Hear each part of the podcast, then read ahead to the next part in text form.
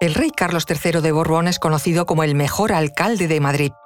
Fue un monarca emblemático de la Ilustración en el siglo XVIII y una figura clave de la historia de España. Su reinado, marcado por una serie de reformas de progreso y transformaciones urbanas, especialmente en Madrid, dejó un legado perdurable que aún hoy puede ser apreciado, aunque también tuvo alguna que otra sombra. Os contamos esto y mucho más a continuación.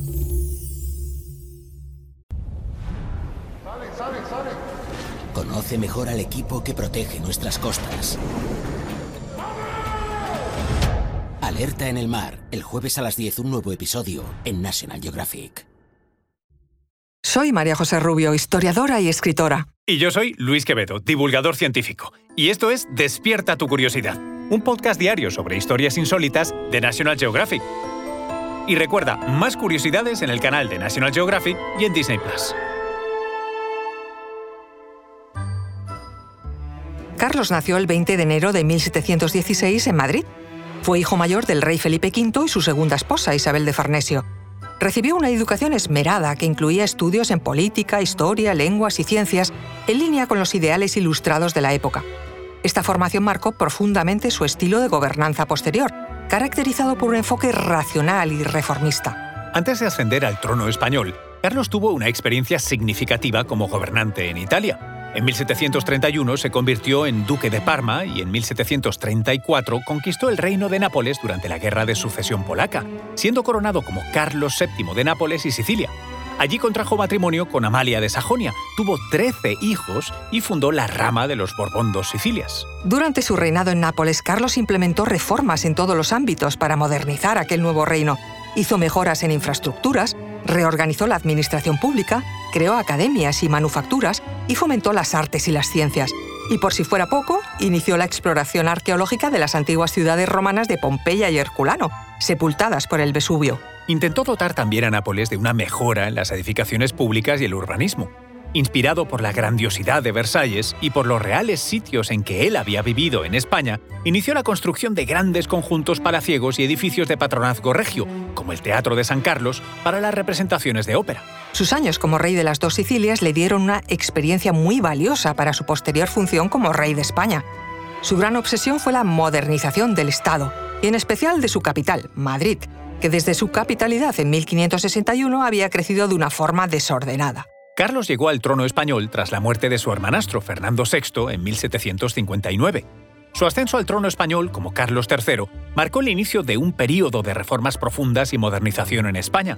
Esa experiencia previa napolitana fue crucial para su éxito como rey de España. El reinado de Carlos III coincidió con la Ilustración, un movimiento intelectual que enfatizaba la razón, la ciencia y el cuestionamiento de las tradiciones. Influenciado por estos ideales, impuso una serie de reformas conocidas como reformas borbónicas. Estas, al igual que en Nápoles, incluyeron mejoras en la administración, la educación, el impulso a la economía y el fomento de las ciencias y las artes. El nuevo monarca llegó a la capital con un gran bagaje, ya que a sus 43 años conocía muy bien las labores de Estado.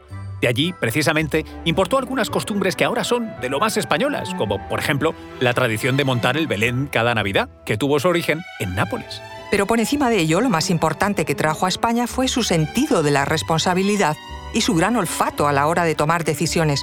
Quizás por ello una de las primeras acciones que hizo Felipe VI al asumir el trono de España en 2014 fue colocar en su despacho un cuadro de Carlos III. Es en Madrid donde Carlos III realizó sus contribuciones más significativas, lo que le valió el título de el mejor alcalde de Madrid.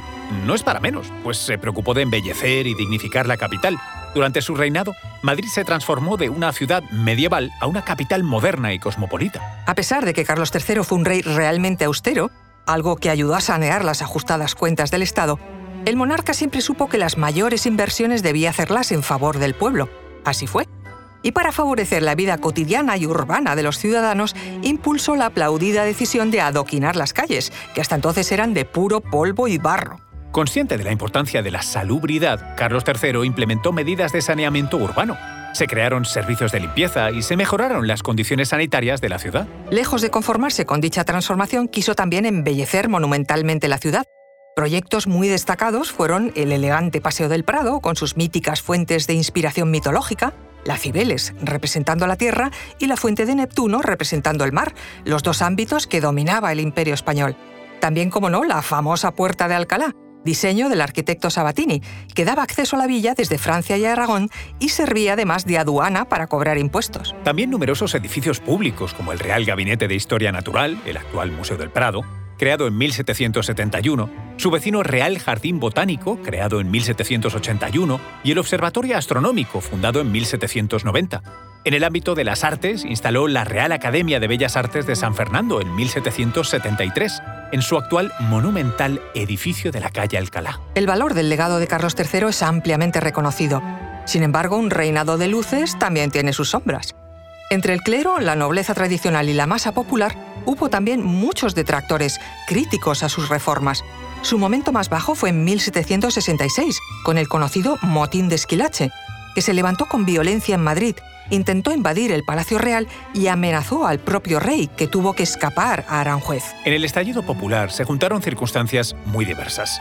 La carestía de pan fue importante, pero también la oposición a la nueva norma que prohibía el uso de la tradicional capa larga española pretendía ser una norma para mejorar la seguridad ciudadana, puesto que la capa larga facilitaba a los ladrones el taparse la cara. Pero los madrileños se lo tomaron como una injerencia intolerable en sus tradiciones. A la oposición ayudó el que la norma viniera impuesta por un extranjero, el marqués de Esquilache, mano derecha de Carlos III desde su reinado en Nápoles. Los grupos tradicionales españoles elevaron la tensión y obligaron a Carlos III a prescindir de su principal ministro. Detrás del motín popular hubo luchas de poder cortesanas más profundas y complejas, que también se reflejaron en otra grave cuestión del reinado, la expulsión en 1767 de la Compañía de Jesús de todos los territorios de la Corona de España. La norma fue inspirada por otras monarquías ilustradas europeas, como Francia y Portugal, que ya habían expulsado a los jesuitas por su defensa incondicional del papado, su actividad intelectual, su poder financiero y su influjo político. En Madrid fueron incluso sospechosos de estar detrás del motín de Esquilache. Pese a estos últimos episodios negros, la imagen de Carlos III perdura como un monarca ilustrado y un reformador pragmático, cuyas políticas y obras tuvieron un impacto profundo y duradero en España. Su habilidad para combinar la visión ilustrada con un enfoque práctico, así como su dedicación a mejorar la vida de sus súbditos, le convierten en una de las figuras más admiradas de la historia española merecedor sin duda del título del mejor alcalde de Madrid.